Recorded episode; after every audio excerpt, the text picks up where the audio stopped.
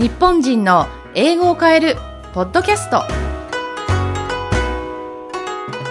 この番組はリエロンドンリミテッド日本人の英語を変える発音改善コースの提供でお送りします。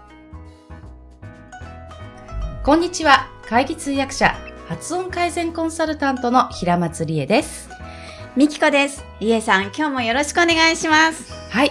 みっこさんよろしくお願いします。なんと、今日は対面で、実は初めてお会いしたんですよね。はじめましてですね。はじめまして。はい、本当はじめまして。今までも全部オンラインで収録させていただいていて、えやっぱりどうしてもフェイシャルが、顔の表情が見えるのは安心しますうねん。しますね。こんなに違和感のあるはじめましてもないですよね。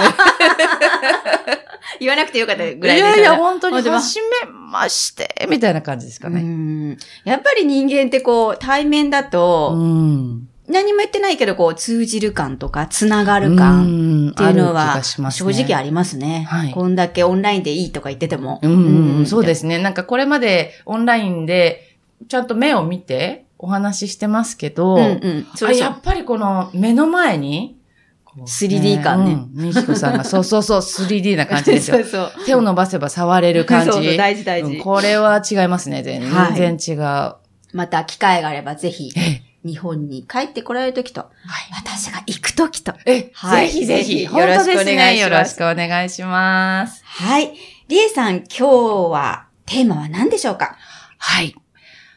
British accent か American accent どちらがいいかです。難しい。確かに。うん迷っちゃいませんか？本当どっちがいいかとは、あるんですか？これは、もう、好みと、ん。あと、その人その人の意見っていうのは、すごく差があると思うんですね。うんうんうん。なので、私の個人的な意見っていうことでよろしいでしょうか、もちろんです。はい。私の個人的な意見では、はい。あの、話される方が、どこの国でお話しされるのかうん。とか、あと、例えば国が日本だったとしても、オーディエンスの方がアメリカ系の方が多いとか、うん。であれば、アメリカンアクセントがいいと思いますし、はい職場でもそうですよね。はい。あの、やりとりする人が、うん、ヨーロッパ系の人が多いんであれば、British accent とか British expressions がいいと思うんですよ。表現もイギリスの方がいいと思うんですね。なるほど。エクスプレッションはわかるんですけど、ええアクセントも変えるんですか？そこなんですよね。すごい高度なんですけど、お聞きするとね。そうですよね。はいまあ、変えるというところまでもしいかなくて、えーこれから勉強していくのに、どちらを選んだらいいですか、という立場の方であれば、そういったどういった方たちとどこの大陸の方と、あのーやりとりをされることが多くなるのかなるほど。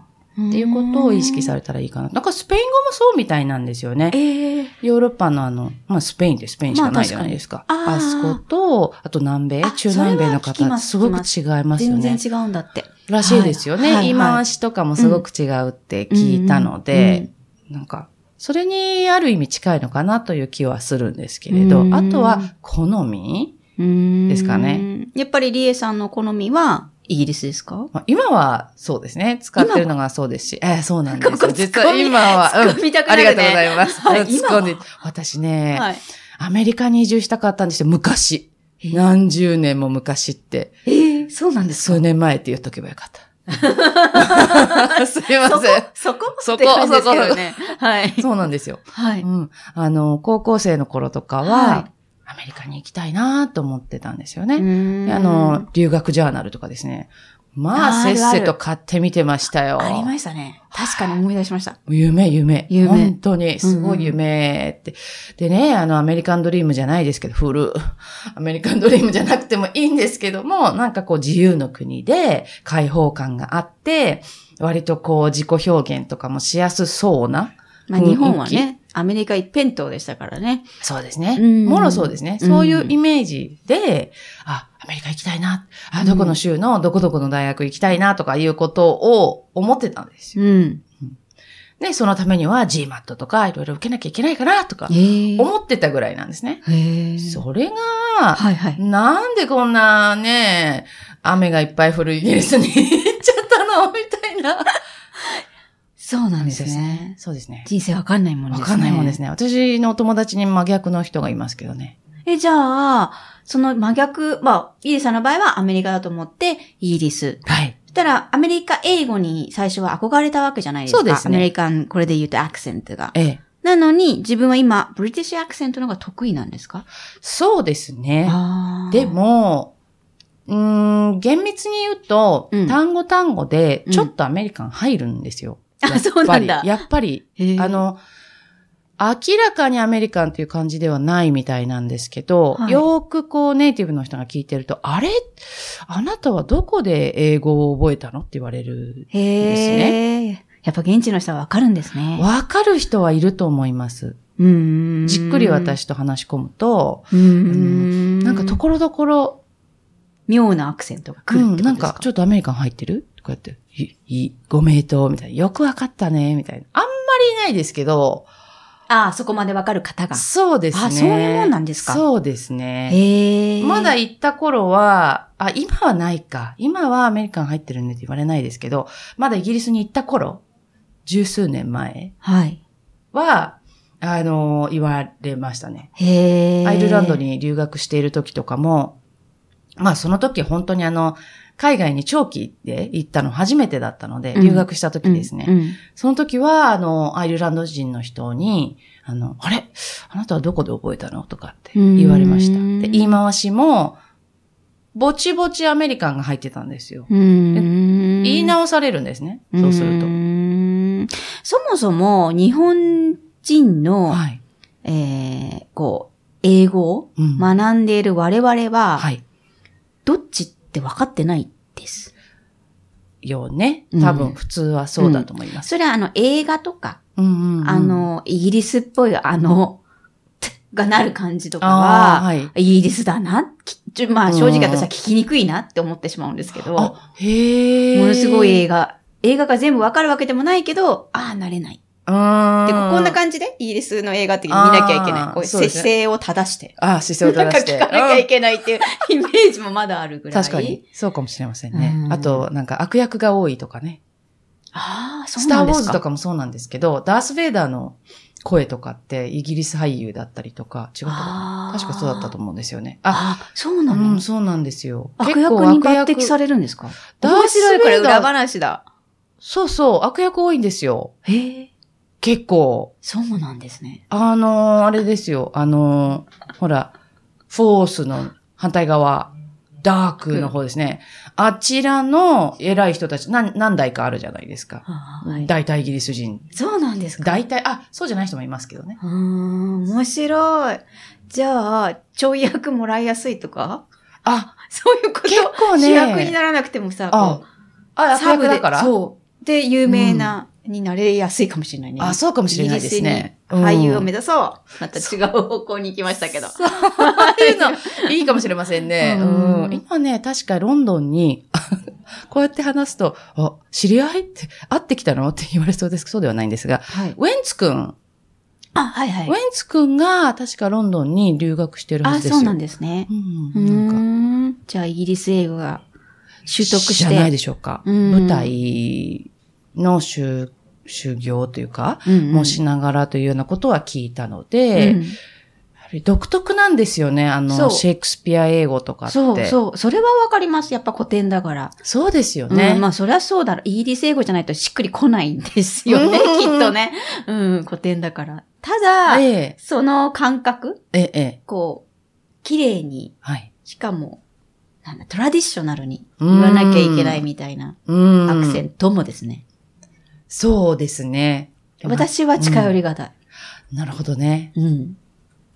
かしこまった感じがするかなっていう気はしますね。うんまあ、なピンキリですけどね。あ、そうなんですか。はい。フランクな、えええー、イン、 British アクセントもあるわけですね。ありますよ。へえ。もうそれこそ私ちょっと苦労するあアクセントがあります。ロンドン語の、うん、東京でいうところの浅草とか、うんああいう下町ですかね、うんうんうんアクセントとかかなと思っているんですけれど、ロンドンにあるんですよ、そういうアクセントが。え、じゃあ、プライドもあるわけでしょ？じゃないですかね。ん。うん、彼らは彼らで。なるほど、うんうんアクセントの違い、しかもその場所の違いまで分かれば、うん。素晴らしいですね。そうですね。ちょっと粋ですよね、それもね。そうですうね。うん、そうかもしれませんね。私ね、混じってきちゃうんですよね。そうすると。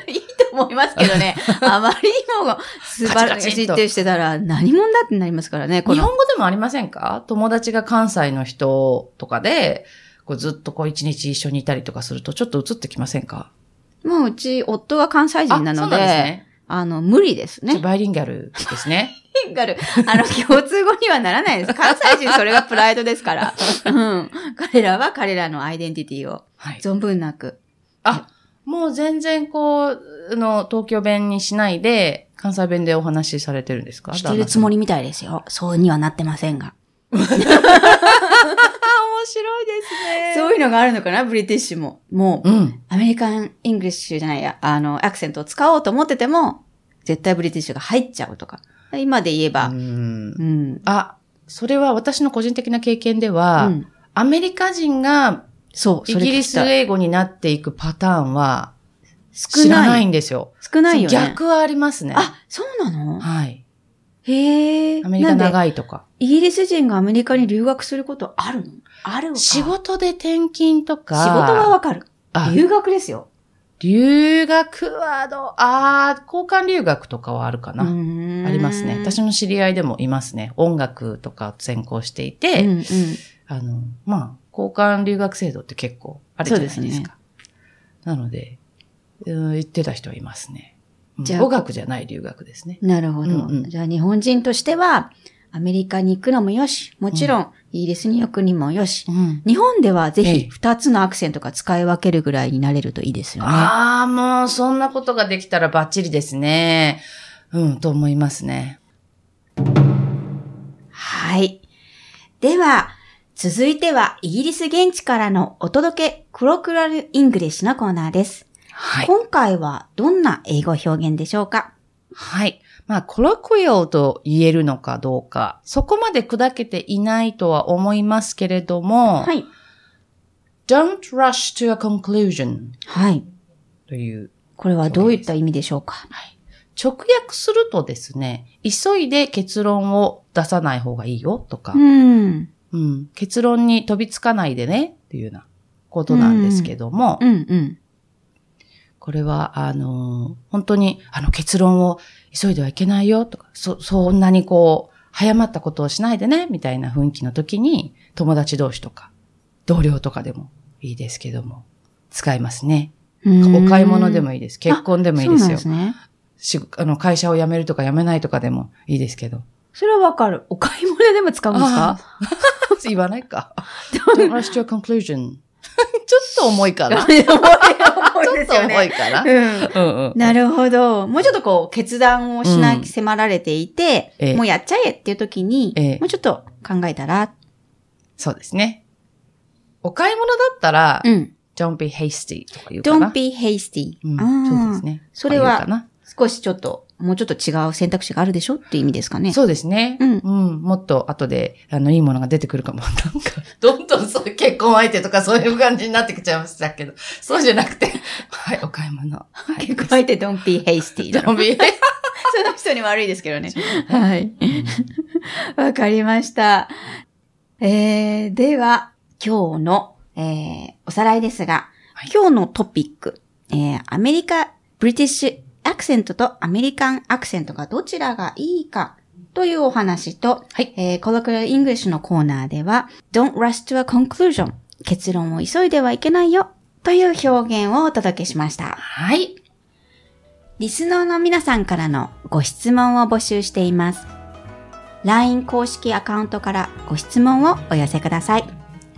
LINE 公式アカウントの ID は、アットマーク、tupwv アラビア数字の823の後に続けて、単語の t、ユニフォームの u、パパの p、ウイスキーの w、w、ビクトリーの V です。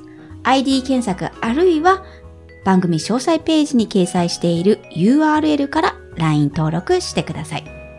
それでは、日本人の英語を変えるポッドキャスト。今日もお聞きいただきありがとうございました。最後までお聞きいただきありがとうございました。See you next week! See you next week!